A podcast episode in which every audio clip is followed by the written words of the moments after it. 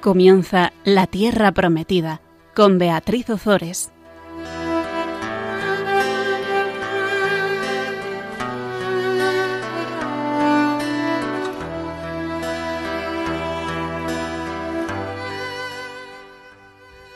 Buenas tardes, queridos oyentes de Radio María. Aquí estamos un miércoles más compartiendo con todos vosotros el programa La Tierra Prometida. Buenas tardes, Fabián. Buenas tardes, Bea. Vamos a comenzar invocando con San Agustín al Espíritu Santo. Ven a mí, Espíritu Santo, Espíritu, de sabiduría, dame mirada y oído interior, para que no apele a las cosas materiales sino que busque siempre las realidades del Espíritu. Ven a mí, Espíritu Santo, Espíritu de amor, haz que mi corazón siempre sea capaz de más caridad.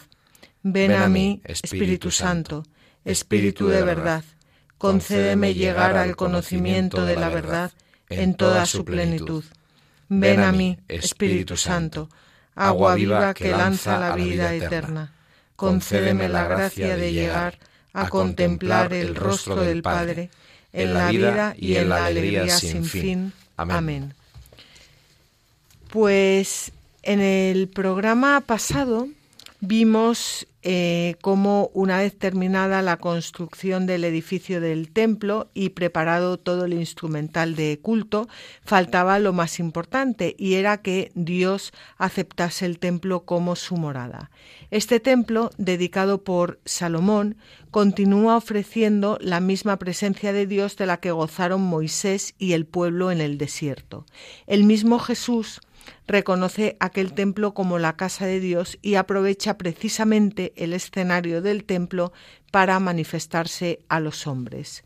Salomón congregó en Jerusalén a todos los ancianos de Israel, a todos los jefes de las tribus y a los cabezas de familia de los israelitas para trasladar el arca de la alianza del Señor desde la ciudad de David hasta el templo. El rey Salomón y toda la comunidad de Israel que se le había unido sacrificaron con él ante el arca un número incalculable de ovejas y de bueyes. Y a continuación los sacerdotes introdujeron el arca de la alianza del Señor en su lugar reservado, el camarín del templo, el santo de los santos, debajo de las alas de los querubines y cuando los sacerdotes salían del santuario, la nube llenó el templo del Señor. Y asimismo, en el programa pasado comenzamos con la oración de la, de la dedicación del templo hecha por Salomón. Decíamos que esta oración es una pieza central en el relato de la dedicación del templo y que tiene tres partes. La primera parte que vimos en el programa pasado es una bendición, una acción de gracias a Dios por haber cumplido su promesa. La segunda, una súplica en favor de los sucesores de David, de todo el pueblo e incluso de los extranjeros residentes en el país. Y la tercera, una bendición al pueblo, introduciendo una nueva súplica por Israel. Así que hoy pasamos directamente a la segunda parte de la oración mm, de, la oración de dedicación del templo. Como decíamos, esta segunda parte que abarca los versículos 22 eh, al 53 del capítulo 8 del primer libro de los Reyes, es una súplica en favor de los sucesores de David, de todo el pueblo e incluso de los extranjeros residentes en el país. No sé si antes de comenzar con el texto tú quieres añadir algo, Fabián. Bueno, pues comenzamos leyendo los versículos 22 al 26 del capítulo 8 del primer libro de los Reyes. Luego Salomón se colocó delante del altar del Señor, a la vista de toda la asamblea de Israel, y levantando las manos hacia el cielo dijo, Señor, Dios de Israel, no hay Dios como tú, ni arriba en el cielo, ni abajo en la tierra. Tú guardas la alianza y la fidelidad con tus siervos que caminan en tu presencia con todo su corazón. Tú mantuviste a tu siervo David, mi padre, lo que le habías prometido hablaste por tu boca y cumpliste con tu mano, como se ve en el día de hoy.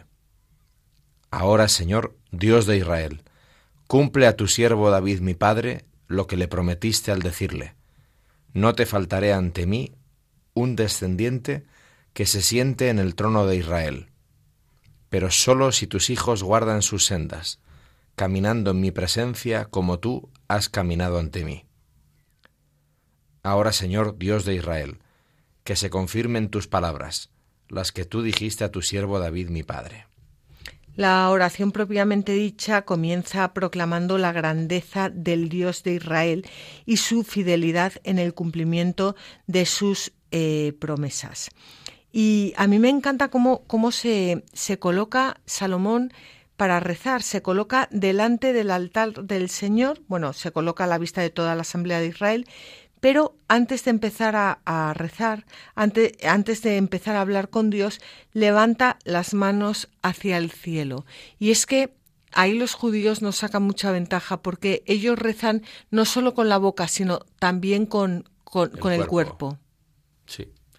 Afortunadamente ya es cada vez menos raro también en la Iglesia Católica eh, utilizar el, cuerpo para, para la oración. De hecho, siempre ha usado porque de rodillas, de pie, tal, pero incluso incorporar las manos es una, sí, es un, pues es rezar con todo el ser, claro. Hay algo que a mí mm, eh, personalmente me pone muy nerviosa y yo siempre cuando llevaba a los niños a, bueno, digo, digo llevaba a los niños a misa porque ya son mayores y ya no los tengo que llevar yo, pero... Pero siguen yendo. Van pero siguen yendo, van solos, sí. Eh, una de las cosas que siempre me, les decía que no lo hicieran era mm, cruzarse de brazos en misa. Es algo con lo que no puedo. Y se hace mucho a la hora de proclamar la palabra. Mira si la gente está con los brazos cruzados o se está haciendo una oración preciosa, se está invocando al Señor y están con los brazos cruzados. Y es algo que a mí me, no sé, me, llama mucho la atención porque, porque también el, cuerpo eh, es, es, una expresión del, del, corazón. Es difícil a veces. ¿Y cómo.? Los brazos a veces es incómodo, ¿eh? ¿Dónde, ¿Dónde pones los brazos y las manos en misa? Eso es un dilema en algunas todo, personas. Todo menos cruzados. bueno, dice aquí, eh, dice, algo, ah, dice aquí algo muy bonito. Él empieza, eh, Señor Dios de Israel, no hay Dios como tú, ni arriba en el cielo, ni abajo en la tierra yo creo que, que, el Señor ya, si empezamos, si empezásemos así nuestra oración, ya, ya empezamos enterneciéndole. Eh, tú guardas la alianza y la fidelidad con tus siervos que caminan en tu presencia con todo su corazón con todo su corazón. Esta es la clave del progreso espiritual. Cuanto mayor sea nuestro ardor y nuestra fidelidad, tanto más aumenta la gracia, porque el Padre, dice Jesús, da al que tiene para que tenga abundancia. Y, lo dice de verdad, dice así en Mateo 13:12, porque al que tiene se le dará y tendrá en abundancia, pero al que no tiene, incluso lo que tiene, se le quitará. Y es que la gracia nace de la gracia, los progresos sirven para los progresos, los méritos para los méritos, los triunfos para los triunfos, mientras, mientras que los que no aman pierden aún lo poco que tienen. Yo esto era algo que no, que no había entendido muy bien, porque yo siempre decía por qué se le da más a los que tienen más y por qué se les quita a los que. Pero efectivamente, así explicado, se entiende mucho mejor. Em, el, aquel que pone su corazón, aquel que, que, que, reza más, con, que, que, da más con su corazón, que tiene más con su corazón, pues a ese se le, se le dará mucho más. Al que cierra su corazón, pues se le quitará lo que tiene. Es, no sé, em, algo que, que, a mí me ha llamado la, la atención. Y también me encanta cómo él repite la promesa de Dios y mm, quizás esto sea algo que también, bueno, que hacemos nosotros, porque nosotros cuando rezamos con la liturgia las horas, pues al final que estamos haciendo, repetir también las promesas que Dios hizo a su pueblo. Pero repetir la, la, una promesa de Dios como Em, como mm, ciencia cierta de que ya se ha conseguido lo que, lo que Dios ha prometido, es algo, es algo bonito, es, es afianzar nuestra esperanza sobre roca firme. No te faltará ante mí dijo el, el, Señor, le dijo a David, no te faltará ante mí un descendiente que se siente en el trono de Israel, pero solo si tus hijos guardan sus sendas, caminando en mi presencia como tú has caminado ante mí. Pues estas oraciones nos deberían, aterrizándolas, como digo yo siempre, llevar a todos a, a intentar que no solo nuestros hijos, sino nuestros hijos espirituales y aquellos que nos rodean, que, que, que ayudarles a guardar sus sendas, animarles a guardar sus sendas, porque cuando alguien se desvía, en, el fondo nos desviamos todos. Cuando uno no está en la, mesa, ¿no? El banquete de bodas, la, boda no está entera, ¿no? Muchas parábolas de Jesús hablan de eso también, sí. Y bueno, es llamativo no estamos muy acostumbrados, ¿verdad? Estabas diciendo tú, pero eso yo también fortalece la fe. Conocer las promesas de Dios y pedírselas, pedir que, que las cumpla, ¿no? O bendecirle porque estamos seguros de que las va a cumplir. Claro, eso pone en jaque nuestra fe también, pero precisamente se trata de eso, es lo que, es lo que Dios busca, que nos mojemos, ¿no? Hay una canción por ahí eh, que es una invocación al Espíritu Santo de, de Hakuna, ¿no? Es la de Cuatro Vientos que, dice textualmente, cumple tu promesa. ¿Cuál? La de enviar al Espíritu Santo. Cumple tu promesa, ¿no? Pero no es una exigencia, es una súplica, ¿no? Es una petición desde la confianza de que lo que nos ha dicho el Señor se cumplirá. Pues vivir así es vivir con esperanza, ¿no? Desde luego. A continuación vamos a ver cómo Salomón enseguida se enfrenta al misterio de Dios. Dios es trascendente a todo como creador de cielos y tierra y al mismo tiempo condescendiente hasta el punto de habitar en aquel templo. ¿Y esto cómo es posible? Dios está realmente en el cielo, pero también en el templo donde ha querido que esté su nombre, es decir, él mismo en persona. Y por eso Siga afirmando la oración, Dios escucha desde el cielo al hombre cuando éste se dirige a él en aquel templo. Vamos a continuar con los versículos 27 al 30. Pero ¿acaso puede Dios habitar realmente en la tierra? Si el cielo y los cielos de los cielos no pueden contenerte, cuánto menos este templo que yo he edificado. Atiende a la oración de tu siervo y su súplica, Señor Dios mío, escuchando el clamor y la oración que tu siervo pone hoy ante ti.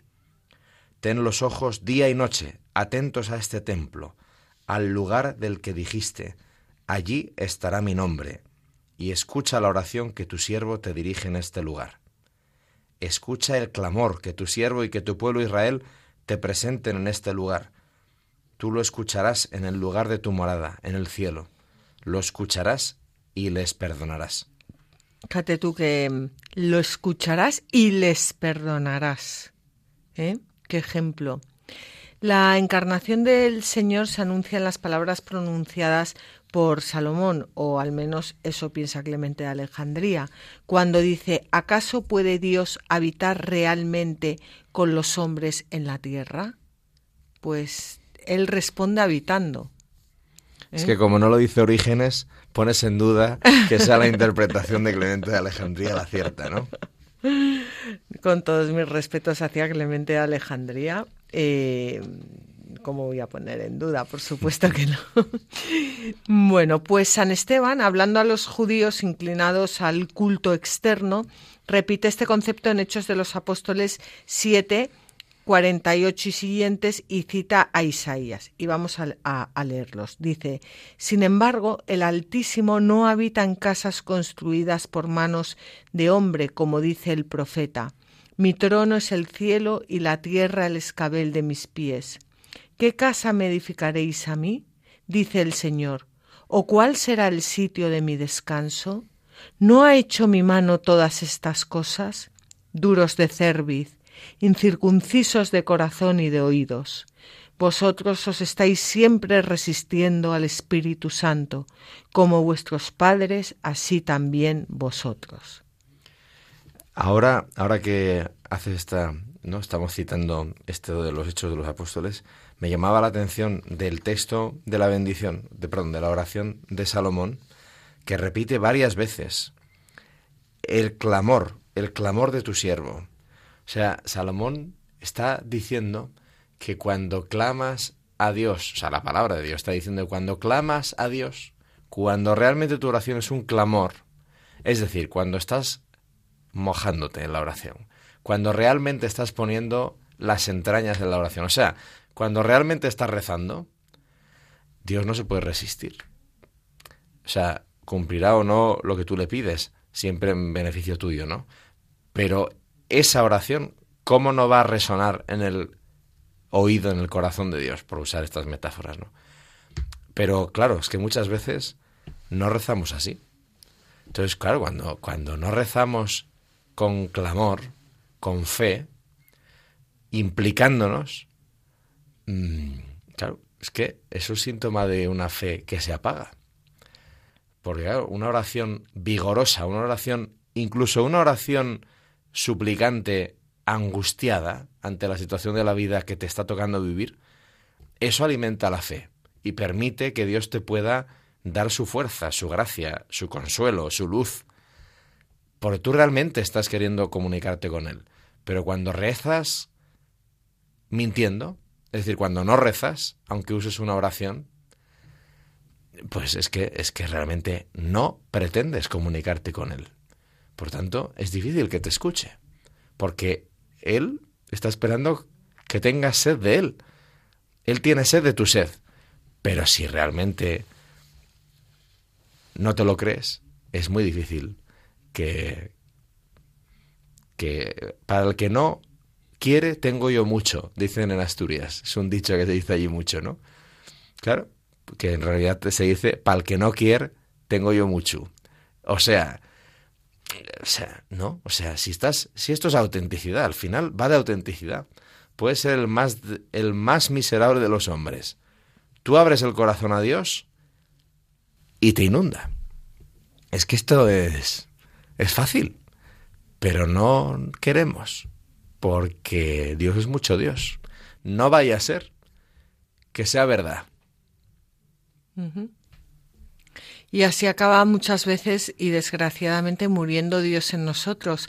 El otro día escuchaba una meditación sobre el Dios ha, ha muerto de Nietzsche y yo siempre pensé, oh, Dios, no sé, nunca le... Pero claro, Nietzsche no era tonto y, y cuando, cuando hablaba de Dios ha muerto, eh, claro, es que, es que, que Dios muera en un cristiano es ya un triunfo del demonio. O sea, el, eh, en el programa pasado creo que era hablábamos sobre o en el anterior la diferencia entre los paganos y los cristianos.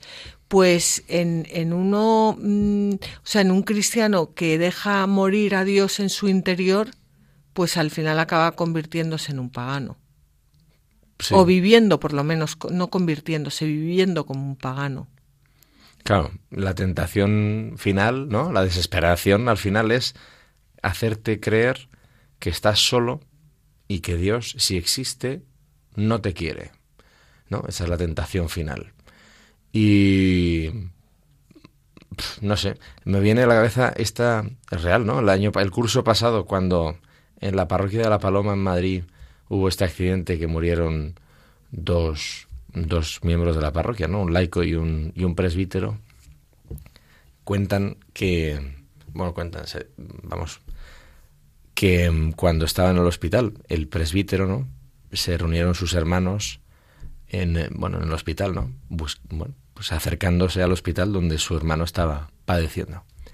Y parece que el padre, reuniéndolos a todos, el padre del presbítero que estaba luchando entre la vida y la muerte, les reunió a los hijos y les dijo, hijos míos, que esto no nos haga dudar del amor de Dios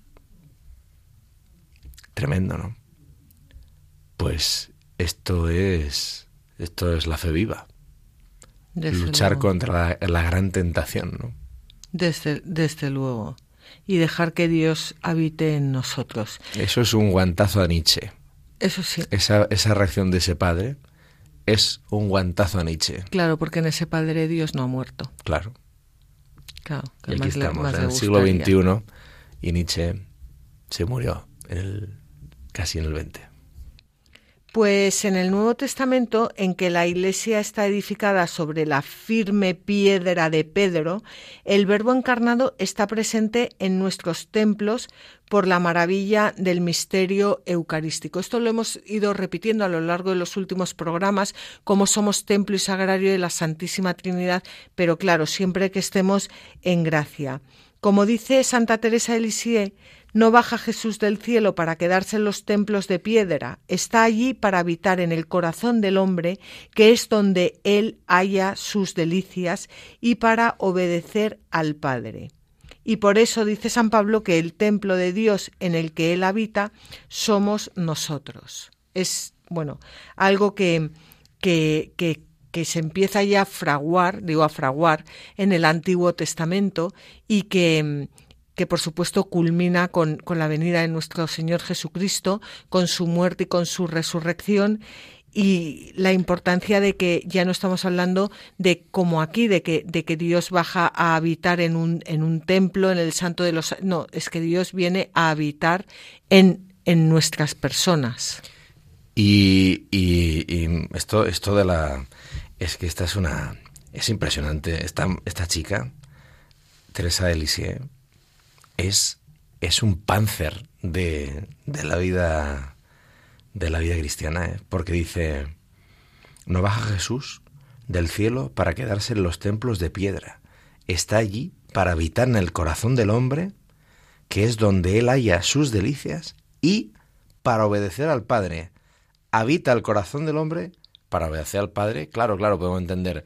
No, es que claro, entonces eh, los sacramentos, entonces cuando el sacerdote dice la oración, sí, eso es verdad. Pero, dice Teresa de Lisieux, Jesús baja al corazón del hombre para en él, para en el corazón del hombre, obedecer al Padre.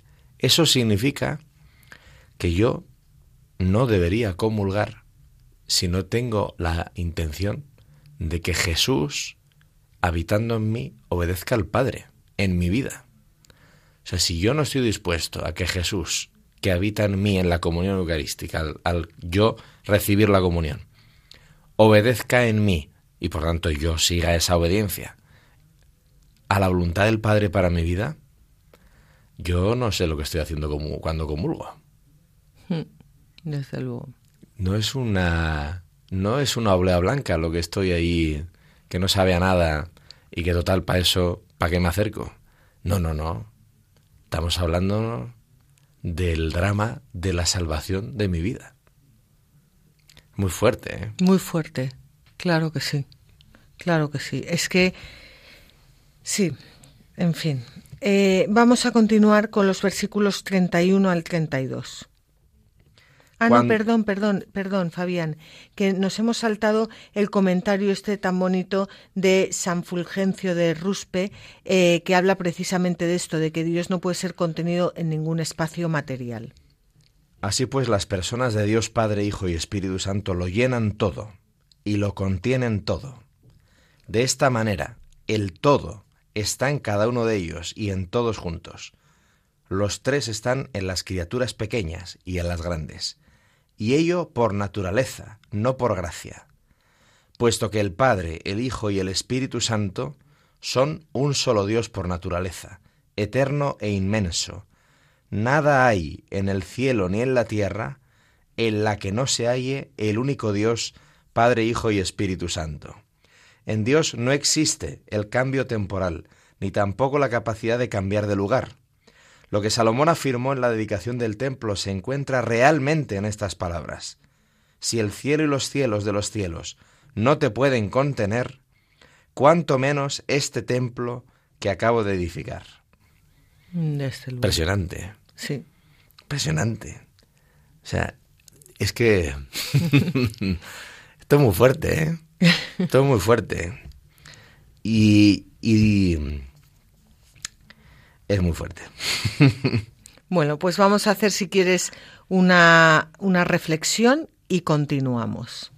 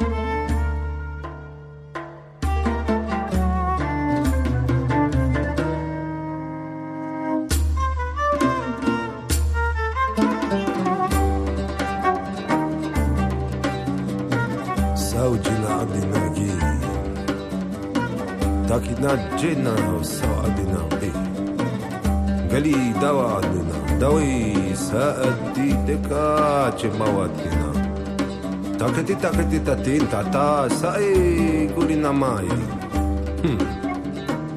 قولي نماي جيبي دواي سيدي نوقو باينا باينا تاتينا سي تاكتنا دا جينا باوي bawa takeni na jina da bau si adinai ai satina chiba sau dina gela j bau dina dina dina dina dina dina. Sau adina j di din din da takati din din sau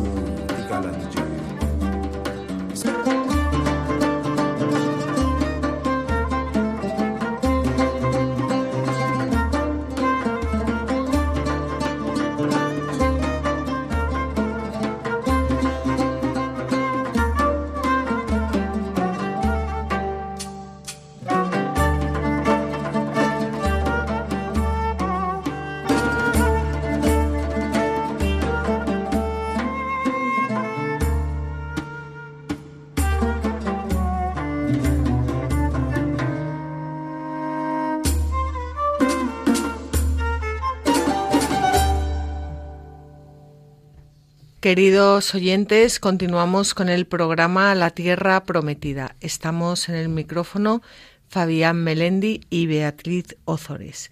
Estábamos hablando de, la oración de, de, Salomón. Estamos en la segunda parte de la oración de, de, Salomón en la dedicación del templo.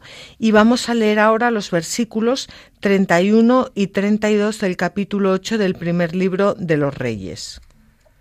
Cuando alguno peque contra su prójimo y pese sobre él un juramento imprecatorio, si el juramento es presentado ante tu altar en este templo, tú escucharás en el cielo. Actuarás y harás justicia a tus siervos condenando al malvado, haciendo recaer su palabra sobre su cabeza y declarando justo al justo, retribuyéndole según su justicia. Esto es, esto es precioso, ¿eh? Esto es, esto es muy bonito porque mmm, al final, fíjate, tú escucharás en el cielo, actuarás y harás justicia a tus siervos condenando al malvado, al malvado, haciendo recaer su palabra sobre su cabeza y declarando justo al justo, retribuyéndole según su justicia. Y cuando el Señor después hace recaer eh, la palabra del malvado sobre su cabeza, nos quejamos. Bueno, pero es que realmente aquí falta el último paso, y es que hace recaer la justicia sobre el único inocente, que es, Sí. que es el, el- el maldito que cuelga del madero, que es Jesús. ¿no? Efectivamente. Pues por las siete peticiones de la oración que vamos a ver a continuación y a la que algunos llaman el Padre Nuestro de, de Salomón, se ve que el rey Salomón, el rey sabio, al comienzo de su reinado era muy devoto y seguía los pasos de su padre David. También vamos a ir viendo cómo poco a poco eh, se va mm, relajando, diríamos. La primera de las siete súplicas que Salomón eh, formula en el día de la inauguración se refiere a los casos en los cuales el acusado se podía salvar solamente por un juramento delante del tabernáculo. Vamos a leer los versículos 33 al 36. Cuando tu pueblo Israel caiga ante sus enemigos por haber pecado contra ti, si se vuelve hacia ti, confiesa tu nombre, te suplica y eleva su clamor en este templo, tú escucharás en el cielo, perdonarás el pecado de tu pueblo Israel y lo harás volver a la tierra que diste a sus padres. Cuando se cierre el cielo y no haya lluvia porque hubiesen pecado contra ti, si rezan en este lugar y confiesan tu nombre y se convierten de sus pecados al ser castigados, tú escucharás en el cielo, perdonarás el pecado de tus siervos y de tu pueblo Israel, les mostrarás el buen camino por el que han de ir, y concederás la lluvia sobre la tierra que diste en herencia a tu pueblo. Es que es precioso porque él le va diciendo a Dios lo que lo que debe hacer según sus promesas para que no se le olvide. Hmm. Es, es la oración de una persona que tiene trato con Dios y que le conoce. Y consigo misma y sabe lo mucho que le hace falta. De- desde luego. Fíjate, dice, cuando se cierre el cielo y no haya lluvia porque hubiesen pecado contra ti, cuando se cierre el cielo y no haya lluvia, esa, esa lluvia es ese agua, esa gracia del Espíritu Santo que, que, que, viene, que viene a la tierra, y no haya lluvia porque hubiesen pecado contra ti, si rezan en este lugar y confiesan tu nombre y se convierten de sus pecados al ser castigados, tú escucharás en el cielo. Perdonarás el pecado de tus siervos y de tu pueblo Israel, les mostrarás el buen camino por el que han de ir y concederás la lluvia sobre la tierra que diste en herencia a tu pueblo. ¿Y cuál es la, la- la lluvia por excelencia? La lluvia por excelencia es la que, la que empapa el seno de la Virgen María. Esa es la lluvia por excelencia.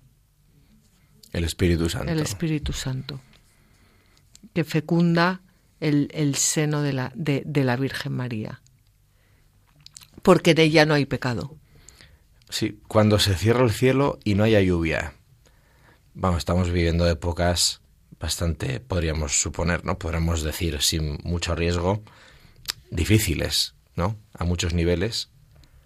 Cuando se cierra el cielo y no haya lluvia, si rezan, si rezan, si rezan, todo lo demás, confesarán tu nombre, se convertirán tal, tal, tal, tú escucharás, perdonarás y concederás la lluvia.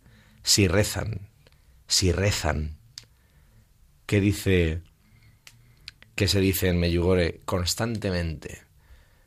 Coges cualquiera de los supuestos mensajes, ¿no? Todos ellos, todos ellos, casi todos, vamos, repiten tres veces la misma palabra en algún momento del mensaje.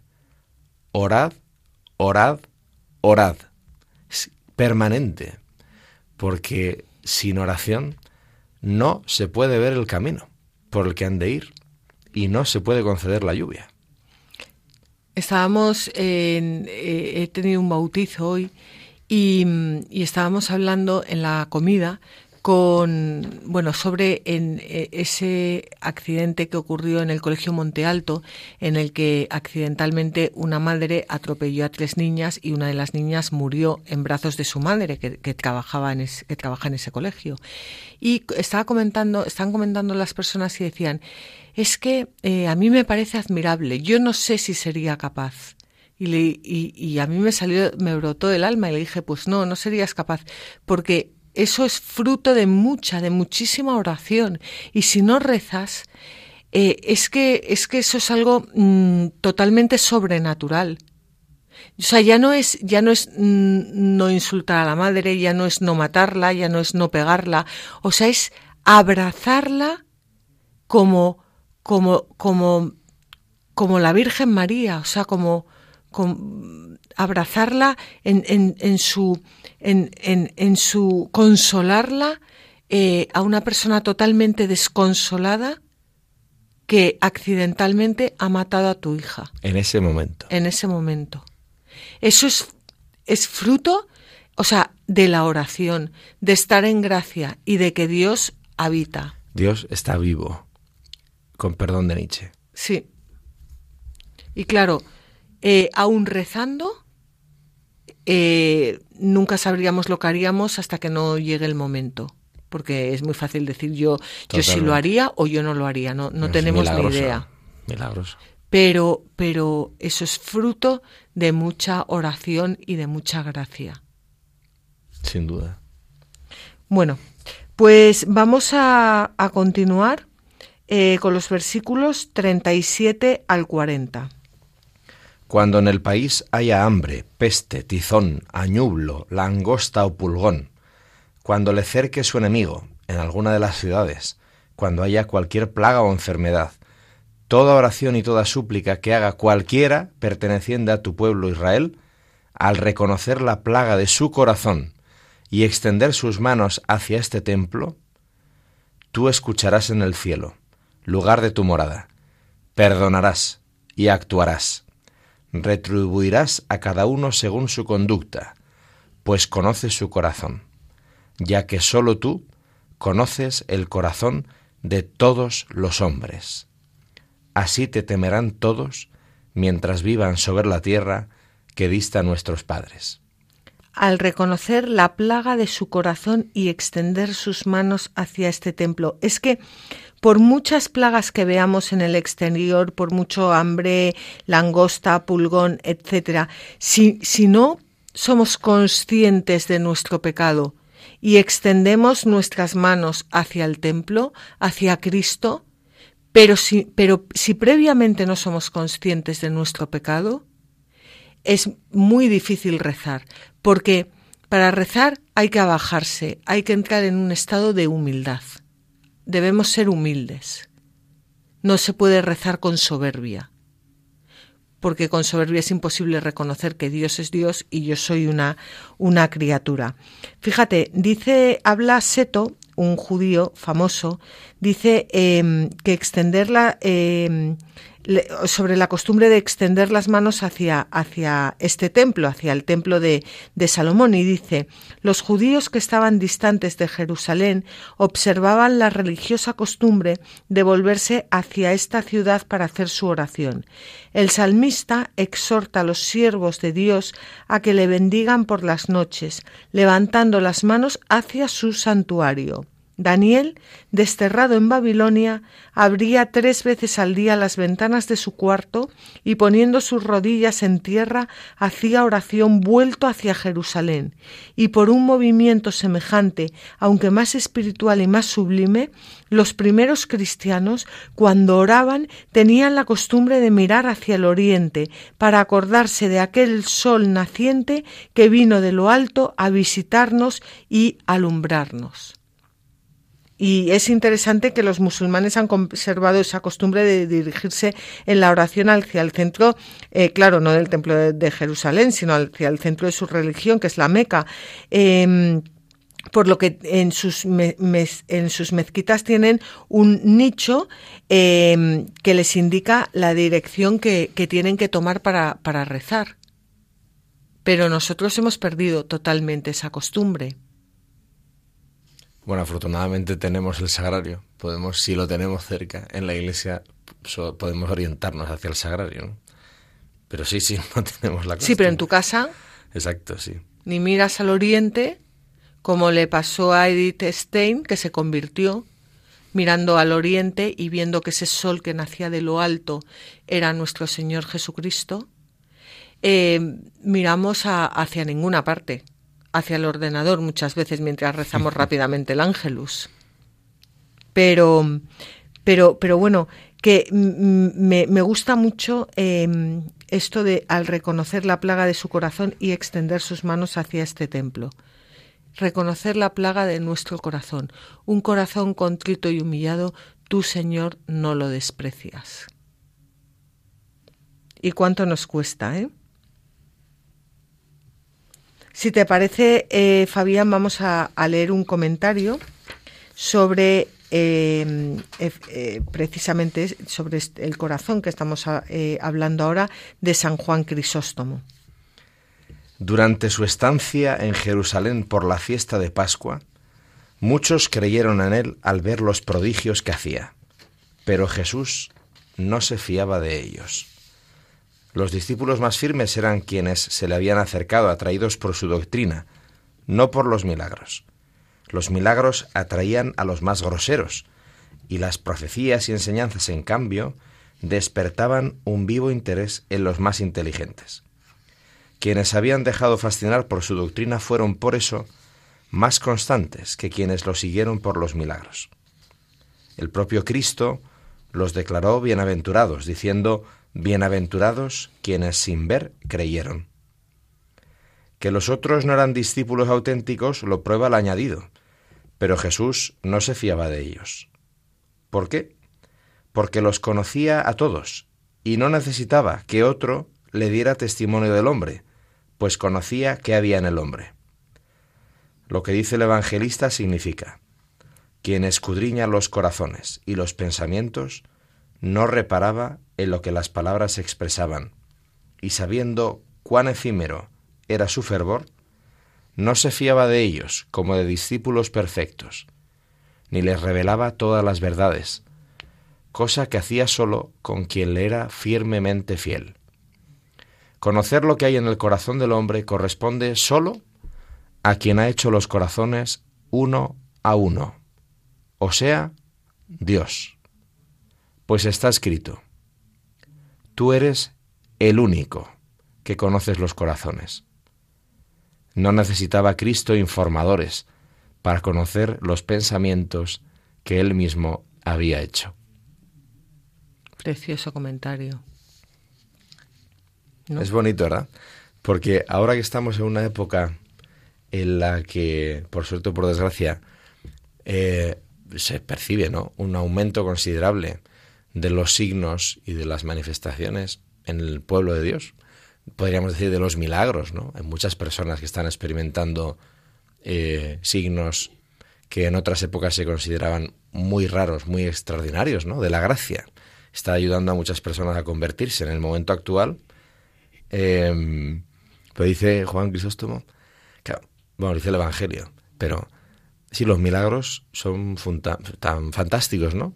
Y, sirven en la predicación y tal, pero solo el que obedece, el que sigue la enseñanza del Maestro, el que obedece a la voluntad del Padre, es el que realmente ha abierto el corazón a Dios. O sea que la cuestión no está fuera, está dentro. Está en la decisión de querer adherirse a Cristo. Y, eso es muy tremendo. Pero es verdad. Es que el, hecho de ver un milagro no, no tiene por qué cambiarnos el corazón. Claro, claro. Mm, puedes ver una cosa extraordinaria, una persona que se cura. y a mí, eh, Mira el, el, el de... Eh, ¿Quién era? El cojo de Calanda. Sí, sí, exacto. Que acabó fatal. Sí, sí. Y eso sí que fue un, un milagrazo, lo de la pierna, que, que no, que es que es el que vamos, que, que le creció la pierna, que, que la y no se convirtió. Y no se convirtió, o sea que que al final nos encanta ver cosas, bueno, a todos, ¿no? Ver ver cosas mm, fuera de lo extraordinarias, pero eso no pero pero la conversión del corazón es mucho más extraordinario, porque requiere mm, requiere mucho. Sí, es lo que salva. Sí. Al final, ¿no? Desde luego. Pero, pero bueno, yo estoy segura que, que, que la Virgen le encantaría parecerse mucho más y al Señor y tal, y que, y fíjate, y creo que no lo hace por nosotros, porque debemos centrarnos en, pues eso, en la conversión de nuestro corazón, más que en, en, en tantos hechos extraordinarios que muchas veces nos pueden dispersar y hacer que nos olvidemos de lo más importante. Pues vamos a continuar con los versículos 41 al 45 del capítulo 8 del primer libro de los Reyes. Incluso el extranjero que no pertenece a tu pueblo Israel, cuando venga de un país lejano, por causa de tu nombre, pues se oirá hablar de tu gran nombre, de tu mano poderosa y de tu brazo extendido.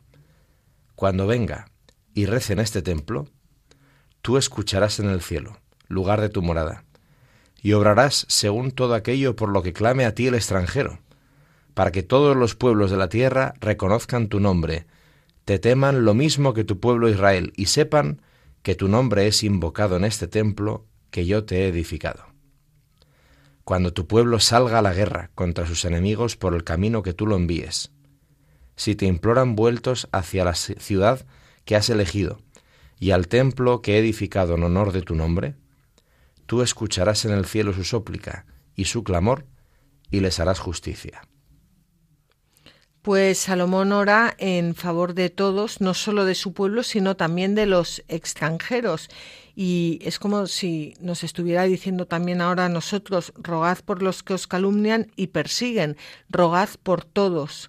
La, oración de Salomón suena como una profecía acerca de los gentiles en los tiempos mesiánicos, porque según los profetas una de las señales de los tiempos mesiánicos era que el templo serviría de lugar de oración para todos los pueblos, no solo para los judíos. Sí, lo cual es tremendo, ¿no? Como parece ser, según el testimonio de Pablo, y según el testimonio de los evangelios, ¿no? Mm, que el pueblo de Israel, muchos sí se convirtieron, ¿no? aceptaron a Jesús, muchos gentiles, paganos también, y sin embargo, la dureza del corazón del ser humano, ¿no? aun viendo eso, no podía ser, no podía ser. Y así, bueno, así es la historia. Mm, desde luego. Y vamos a seguir con la oración de Salomón, que realmente es una preciosidad. Vamos, bueno, yo invito a todos los oyentes que luego en su casa se cojan esto, esta oración eh, y, que, y que la utilicen para rezar, si quieren, vamos, pero es una preciosidad. Vamos a leer ahora los, los versículos 46 al 53. Cuando pequen contra ti, pues no hay hombre que no peque, y te irrites, contra ellos y les entregues en manos del enemigo, que los lleve cautivos a su país, lejos o cerca, si estando en la tierra a la que han sido conducidos, recapacitan en su corazón y se convierten, y claman a ti en su cautividad diciendo, hemos pecado, hemos obrado mal, somos culpables.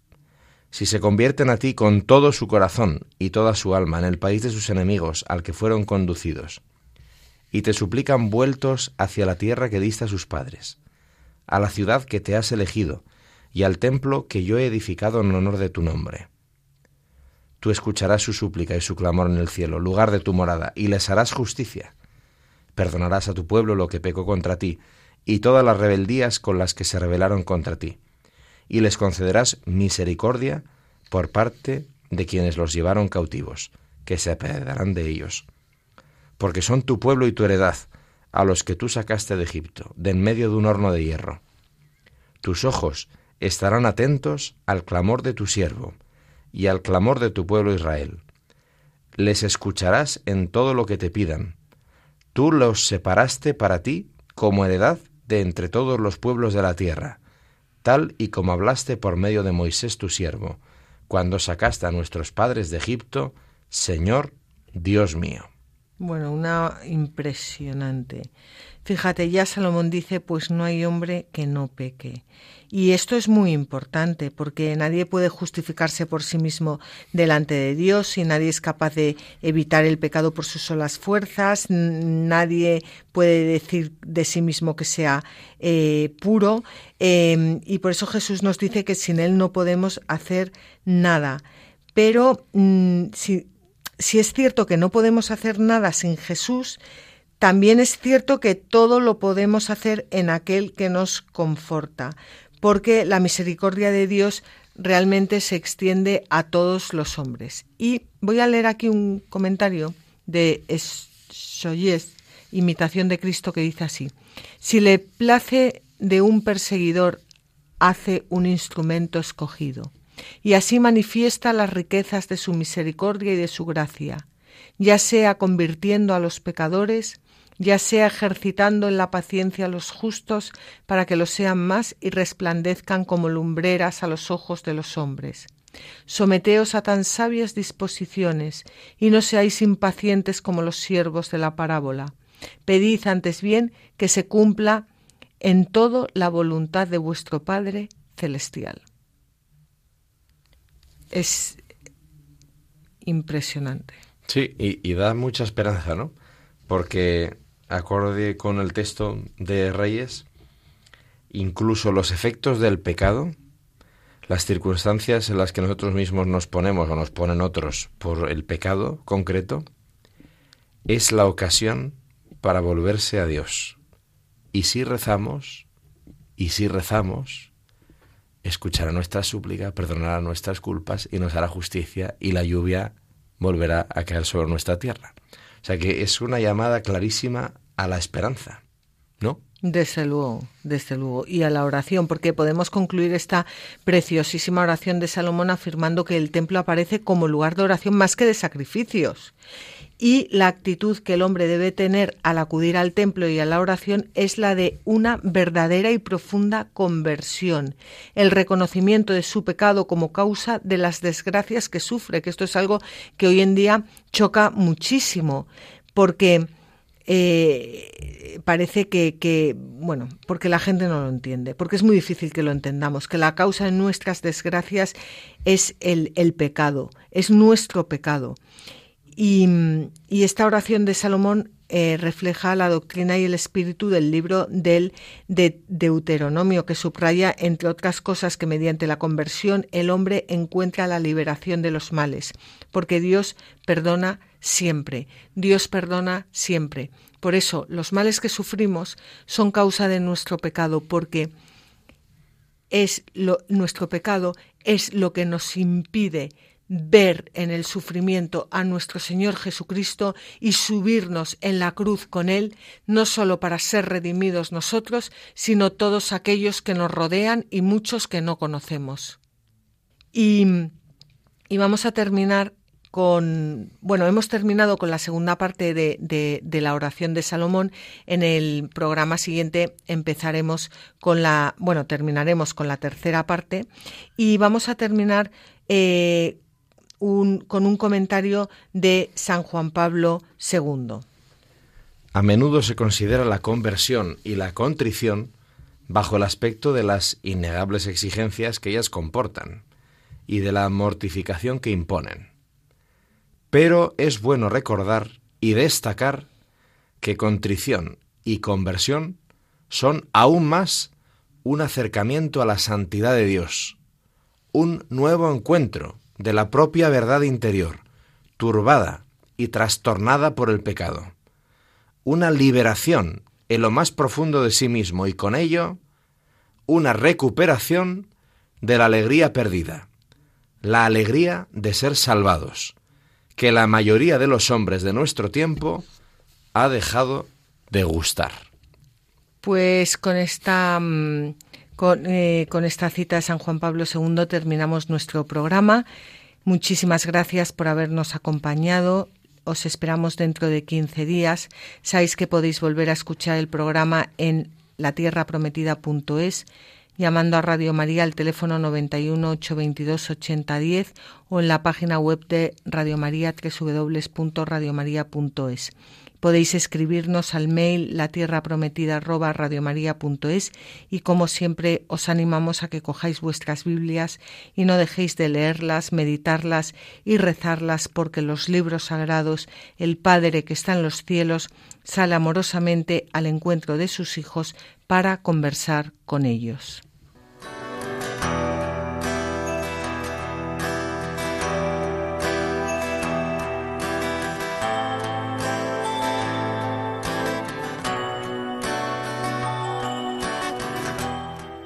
Así concluye La Tierra Prometida con Beatriz Ozores.